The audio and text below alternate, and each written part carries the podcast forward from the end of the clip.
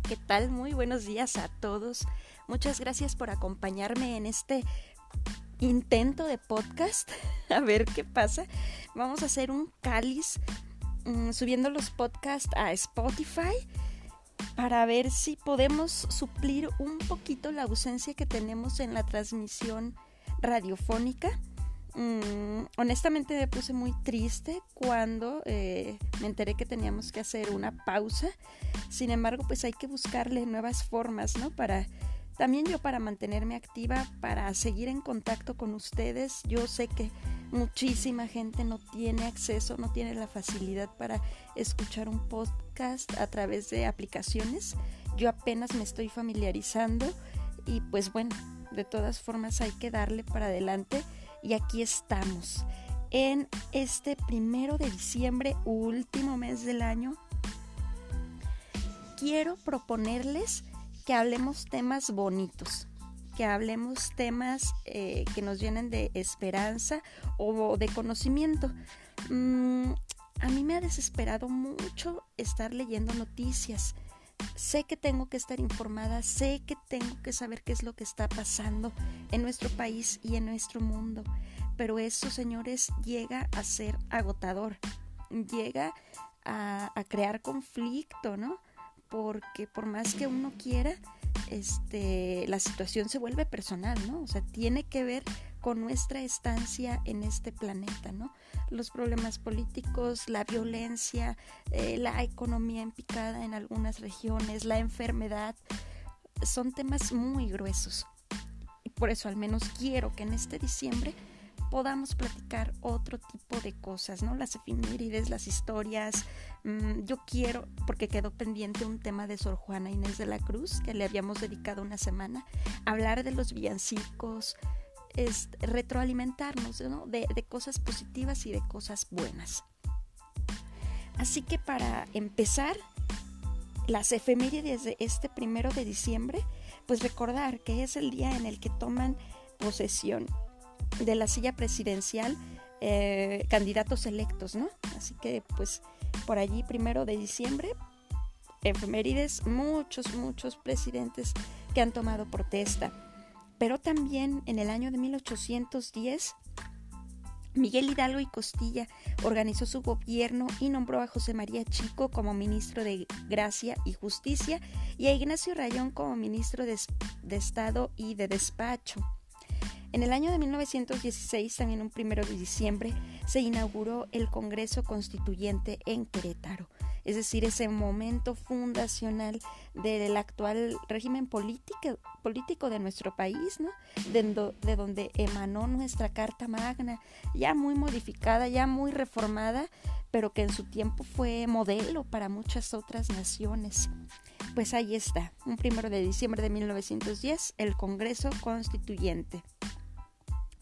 También es Día Mundial de la Lucha contra el SIDA vamos a tocar ese tema. Les decía, temas feos. Bueno, sí es un tema feo, pero es bueno saber, ¿no? Estar informados. Em, y también quiero proponerles, ¿no? Que, que, em, que hagamos, o sea, en, cada podcast que suba, eh, yo les voy a estar haciendo una propuesta en relación con el calendario de Adviento. Independientemente de, eh, de sus creencias, yo creo que diciembre siempre es un mes como para reordenar aspectos de nuestras vidas, ¿no? Para tratar de ser mejor, para querer cerrar bien el año. Pues entonces, en virtud de esto, podemos realizar acciones que nos ayuden a, a, incidir positivamente en nuestro entorno y desde luego también a sentirnos mucho mejor. ¿Qué les parece si para este primero de diciembre les propongo eh, en este calendario de, Adviento eh, como primera acción que ojalá se pueda prolongar el resto del mes y incluso hasta el resto de nuestras vidas sería importantísimo eh, realizar un cambio de hábitos como por ejemplo cuidar los recursos el agua, la luz, el gas, el papel, la electricidad, la comida, nuestro tiempo que es valiosísimo, evitar desperdiciar, ¿no? ser más eh, conscientes de lo que hacemos con estos recursos que se nos dan, ¿no? aunque tengamos la facilidad de pagar algunos servicios, no se trata de dinero, ¿no? Se trata de, compartir, de ser em, conscientes de que no todo es para siempre, ¿no?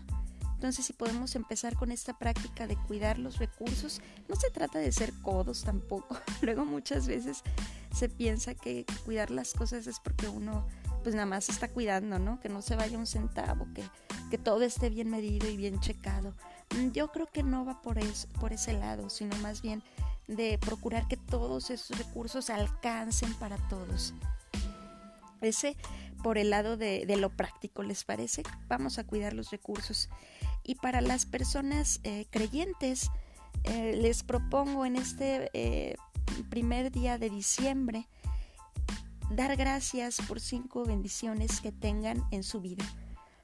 El ser agradecidos habla de lo que estamos hechos, habla de lo que hay en nuestro corazón y seguramente ustedes tienen muchas bendiciones en su vida, no lo han detectado porque a veces en el en pues en la cotidianeidad, ¿no? Se pierde y creemos que lo tenemos, que todo lo que tenemos nos lo merecemos. Y pues yo apuesto más bien en que, en que se trata de, de una bendición que hay que agradecer, ¿no? La familia, la salud, si estamos enfermos, pues que no estemos enfermos de gravedad, que lo podamos sobrellevar, que tengamos casa, abrigo, alimento, amigos, familia. Si estamos solos, pues que tengamos nuestras capacidades al 100, Siempre hay algo por lo cual agradecer. Entonces en este primer día de diciembre los invito a, en, en un momento de oración no a pedir, sino a agradecer.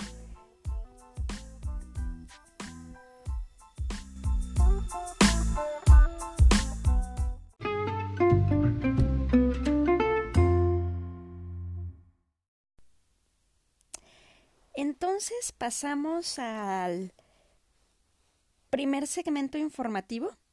¿Les parece? Diciembre, diciembre. ¿Qué pasa con este mes? ¿De dónde proviene ese nombre? ¿No? Es el último mes del año. Es el duodécimo mes del año. Compuesto de 31 días. Con las noches emblemáticas del 24 de diciembre y del día 25. Pero ¿de dónde procede esta palabra? ¿Cuál es su historia? ¿Cuáles son sus componentes etimológicos? Luego es bien curioso indagar en, en, estos aspectos, ¿no? Que son tan cotidianos y que forman parte de nuestra vida, pero que están fuertemente enraizados en las culturas madres, ¿no? como la griega y la romana, simplemente la, cultura greco-romana, cuna de nuestra civilización. Entonces, pues diciembre es un, sustantivo masculino que proviene del latín december o decembris. Es una derivación, estas palabras, de decem, decem. Híjole, ahí les fallo con el latín. Tomé un curso de latín. En realidad cuando estuve en la carrera tomé dos cursos de diferentes eh, lenguas. Primero eh, llevé náhuatl y después llevé latín, entonces no hubo continuidad, se partió y no sé exactamente cómo se pronuncia. Pero es Dekem o Dechem, que significa diez, pues. y eso significa el décimo, que era el puesto que ocupaba diciembre en el antiguo calendario romano que fue el primer sistema para dividir eh, el tiempo allá en la antigua Roma y que fue creado, según la leyenda, según cuentan, por Rómulo. ¿Se acuerdan de la leyenda de estos dos niños que fueron amamantados por una loba y que fundaron Roma? Pues ese Rómulo, ¿verdad? Ese mes, eh, digo, ese año, mm, creado por eh, ese, sistema de división del tiempo creado por Rómulo empezaba en marzo. Ese calendario tenía 10 meses. Se dice que Numana Pompilio, que fue el segundo rey de, Roma, le añadió dos más. es decir, le añadió enero y febrero.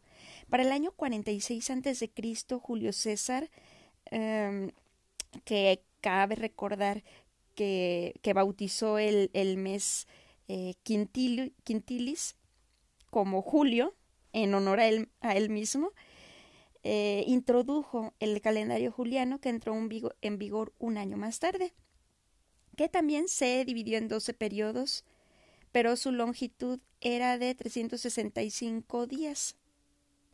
Diciembre constaba en aquella época de la antigua Roma de 30 jornadas de 24 horas y no de 31 como actualmente. Entonces, esa sería la forma de medir el tiempo hasta que el Papa Gregorio XIII mm, promulgó un nuevo mecanismo por medio de la bula intergravísimas y a partir de la cual nació el calendario gregoriano, que es el vigente hasta el día de hoy. Del, del, nombre de este mes también deriva el término decembrista, que fue el nombre otorgado a la revuelta de diciembre de 1825 que estalló en Rusia tras conocerse que Nicolás I iba a ser zar. Esta revolución estuvo dirigida por parte de un grupo de militares del ejército ruso que llegaron a tomar la plaza del Senado de San Petersburgo hasta que fueron derrotados fácilmente debido a su pobre organización. No sé si ustedes hayan visto, valga la, la, la mención a la cultura popular, la película de Anastasia, ¿no? Y, y esa canción de en diciembre, ¿no? Creo que la canta Talía y es una canción que se supone este, es una pieza que baila Anastasia y que recuerda lo feliz que era con su familia antes de que ocurriera el acontecimiento de, la revolución decembrista. La palabra diciembre apareció por primera vez en la Real Academia Española en el año de 1732 en el famosísimo Diccionario de Autoridades, lo que es el, el precurso, el antecedente del diccionario de la lengua española que actualmente conocemos. Hay muchas menciones a diciembre dentro de la cultura popular eh, y también de corte histórico. Sin embargo, no quiero detenerme allí porque me parece como no intrascendente, pero pues total, o sea, es, es, una cosa cotidiana de la cual está impregnada nuestra vida, eh, el arte, la cultura, etcétera. Pero sí me gustaría, eh, por ejemplo, recordar que en el refranero popular de la lengua española, diciembre tenía como una clave meteorológica, porque hay un, hay un refrán que dice en diciembre leña y duerme. El significado de este refrán, em, que tiene que ver con el mes de diciembre, mm, dice que el campo no necesita que el labrador trabaje tan intensamente como otros meses. Entonces, que se puede descansar tranquilamente, ¿no? Y pues mm, tiene que ver como, por ejemplo, nuestras vacaciones, ¿no? Eh, en otras lenguas existen refranes sobre este mes que tienen un significado muy similar. Por ejemplo, en gallego hay uno que dice, no mes de Nadal a carondo lume vaite sentar. ¿Esto qué quiere decir? Es en el mes de diciembre al lado del fuego ve a sentarte. En catalán hay uno que dice, pel decembre y pel gener no siguis matiner. Es decir, por diciembre y por enero no seas madrugador. ¿Ven? Hace como perfecta referencia, ¿no? A que este momento es de, de, descanso, de no tanto esfuerzo, de una pausa. En francés hay uno que dice, no se los voy a decir en francés porque no sé, no, no sé francés, pues no, no voy a ser el oso. Ya me pasó con el latín. en francés hay uno que dice, en diciembre haz, leche, haz, haz leña y duérmete, como el primero que les mencioné. Y en italiano Diciembre da frío al cuerpo, pero regocijo al corazón. A muchas personas no les gusta la época porque implica reuniones familiares, porque implica hacer el esfuerzo de trasladarse a casas, de hacer una cena, de adornar, de muchas cosas. Habemos personas muy presosas. Y les diré que en mi caso, pues es algo parecido, ¿no?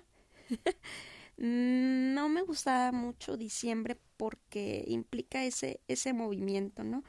Eh, pero ahora que, que empecé como a reconocer el significado de la Navidad, este, pues como en las películas, como que eh, llega ese espíritu de querer cerrar bien el año, de seguir una serie de acciones que me permitan eh, concluir de una manera satisfactoria y de poder celebrar a gusto la Navidad en compañía con mi familia, ¿no? Y después de este año complicadísimo, que a todos nos pegó, a todos nos cambió la vida de un literal, de un día para otro.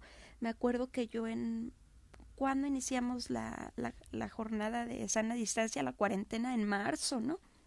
Me acuerdo que yo la, la primera semana de marzo me estaba preguntando si ya habría llegado el virus y qué iba a pasar. Y de repente se soltó la noticia, ¿no? Y levantar la cuarentena y se cierra todo, se suspenden actividades, se suspende escuela, muchos trabajos. Fue terrible, fue un shock muy muy este muy grande para muchísimas personas. Otras no otras tuvieron que seguir laborando porque no había de otra. Y pues yo creo que diciembre amerita si estamos juntos si estamos unidos si no perdimos a nadie de nuestra familia este agradecer y de verdad celebrarlo. No sabemos qué nos depara el siguiente año, ni por asomo, ni las mismas autoridades de salud lo saben pues entonces eh, cambiar la mirada, eh, cambiar la perspectiva de qué estamos haciendo con nuestras vidas. Yo creo que sí, es un mes para celebrar la vida, para agradecer la vida y para pedir por aquellos que se fueron, que se nos adelantaron, de una manera nunca imaginada.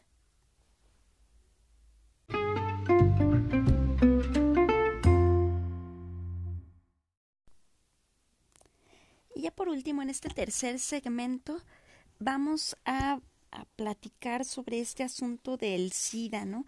Es ya mundial de la lucha contra el SIDA, una enfermedad que ha estigmatizado a muchísimas personas mm, al ser señaladas, ¿no? Por eh, sus hábitos, por la forma en la que viven.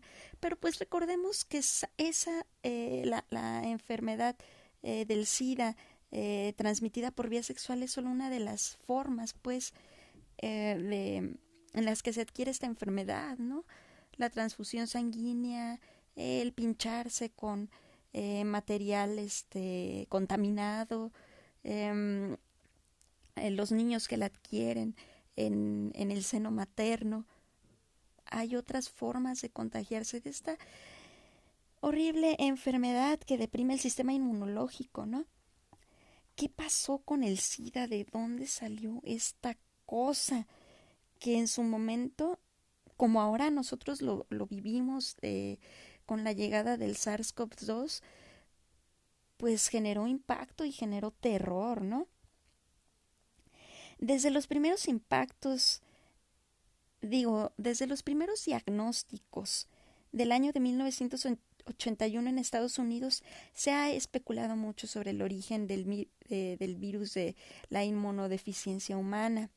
Las primeras teorías conspirativas, ojo, conspirativas, porque también está eh, lleno de, muchos mitos, eh, de poca transparencia este asunto, ¿verdad?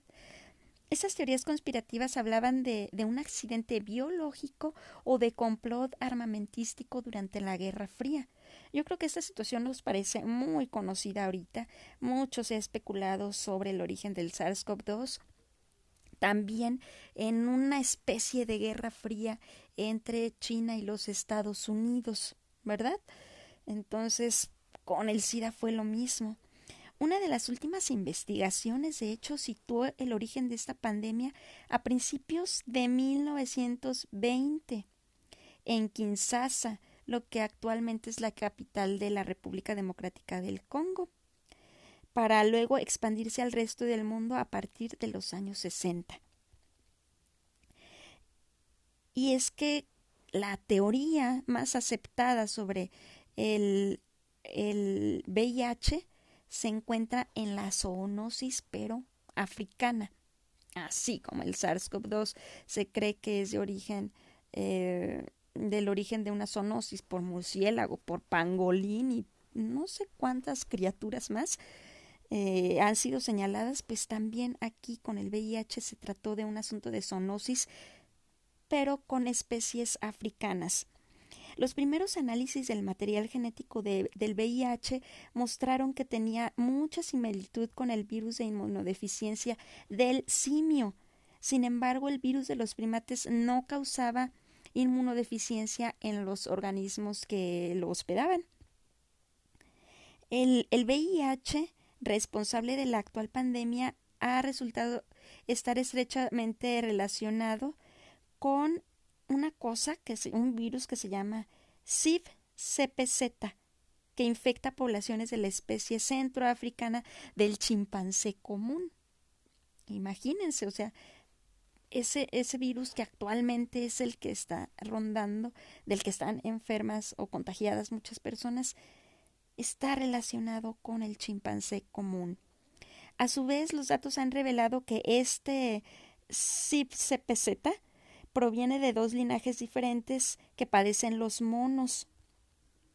También se ha encontrado un virus de inmunodeficiencia que afecta a poblaciones de gorilas. Entonces, este virus es de primates, de primates mayores, ¿no? Gorila, chimpancé, ser humano, está cañón. En relación a, este virus de inmunodeficiencia humana, ha permanecido durante mucho tiempo restringido a la, a la región de África Occidental, que sería específicamente, digo especialmente, eh, Guinea, Bissau y Senegal. Para el año de, de 1989 se descubrió que el causante de este virus estaba en la sangre de los mangabéis grises, una especie de primates que viven entre Senegal y Ghana. Más tarde se confirmaría que el VIH era también genéticamente parecido al SIV, del que les platicaba que tienen los gorilas. No se sabe con certeza cómo el virus brincó de los animales al ser humano. Los expertos apuntan a que lo más probable es que se transmitiese a partir del año de 1930 al entrar en contacto la sangre infectada de los monos con heridas y cortes de los hombres durante las cacerías. Entonces, conforme pasó el tiempo, como conforme hubo desarrollo, mejoras en el transporte, las vías de comunicación, cambios sociales, el virus se expandió por el resto del mundo, hasta el punto de que, según datos de la Organización Mundial de la Salud, más de 37 millones de personas viven con VIH al día de hoy. Entonces, como agregando otros datos a esta, a esta información que proviene de la Gaceta Médica, tengo que este, mencionarlo. Hay que mencionar que el virus de la inmunodeficiencia en simios eh, es un retrovirus hallado en al menos 45 especies de primates africanos. Los chimpancés de África Central fueron infectados de forma casi simultánea por dos tipos, tipos de virus de inmunodeficiencia en simios. Uno que afectaba al mono verde que habitaba en los bosques de Sierra Leona y Ghana y otro que afecta a una segunda especie que es el cercopiteco de nariz blanca que habita en los bosques de Costa de Marfil, Liberia, Níger y Congo. El intercambio genético de estos dos virus en los chimpancés dio lugar a un nuevo tipo de virus de inmunodeficiencia. El tema es complejo porque eh, no se ha logrado como, la, versión oficial es que se trata de una zoonosis. Actualmente, este, ya se han ensayado diferentes procedimientos, ¿no? Ya no es una sentencia a muerte tener el SIDA y eso pues gracias a los avances de la ciencia. Sin embargo, a nivel social, yo creo que valdría hacer la reflexión. O sea, como les digo, afortunadamente ya hay tratamiento, ya las personas pueden sumar a su calidad de vida, eh, ya no es mortal como al principio, ¿verdad? Pero el estigma de las personas con VIH es algo que pues debe tratarse de, de borrar. Y creo que está muy, muy relacionado con eh, el asunto de la vía de transmisión sexual, ¿no? Que es lo que genera ese como escarnio, ¿no? El, el decir, pues, ¿dónde andabas? ¿Con quién te andabas metiendo? O, o, qué, o qué te drogas, te inyectas, alguna cosa así, ¿no? Sí, en parte mucha gente ha sido contagiada por esa forma, pero como les comentaba al principio, muchas otras personas no ha sido de, de, de, maneras accidentales, donde ellas no han tenido culpa, donde han sido pinchadas con instrumental eh, quirúrgico, con agujas contaminadas, porque el bebé recibió la enfermedad eh, en el vientre materno, porque la pareja contagió a, hombre, mujer, lo que sea. Yo creo esto no, no distingue en, entre géneros. No sé cómo es ni, ni, me quiero imaginar cómo es la vida de complicada de una persona con VIH, pero tenerse que enfrentar a ese, ese estigma me parece que es la parte mucho más difícil. Y en ese sentido, en este primero de diciembre, la concientización es esa, ¿no? En el Día Mundial de la Lucha contra el SIDA, sí, en gran parte es la lucha en el ámbito de la ciencia, en el ámbito médico, pero también en el ámbito social. Integrar o reintegrar a las personas que, eh, que, que son eh, VIH positivos a una vida normal, porque ellos no, no te contagian nada. Simplemente el virus pues lo tiene, puede hacer estragos en su salud, pero únicamente en su salud. Entonces, pues sí, invitar a esto, ¿no? hacer conciencia, a respetar a las personas que padecen esta, esta enfermedad, que están contagiadas con este virus, porque como lo hemos visto, en es, la historia nos pone en nuestro lugar, ¿no? Y este es el caso, por ejemplo, del VIH, en comparación con la pandemia del SARS-CoV-2, ¿no? ¿Qué siente una persona que se contagia de SARS-CoV-2? ¿Siente vergüenza? siente miedo, siente rechazo, siente que no debe de salir de su, de su confinamiento, tiene miedo de contagiar a los demás, no sabe cuándo puede reintegrarse a la vida eh, cotidiana, da miedo, ¿no? Entonces imagínense un virus como el SIDA, que actualmente, mmm, pese a que ha habido muchos avances, no tiene cura como tal, se controla. ¿Cómo viven estas personas el resto de su vida con un temor latente? Hagamos esa reflexión y tratemos de hacer un cambio social con relación a esta enfermedad.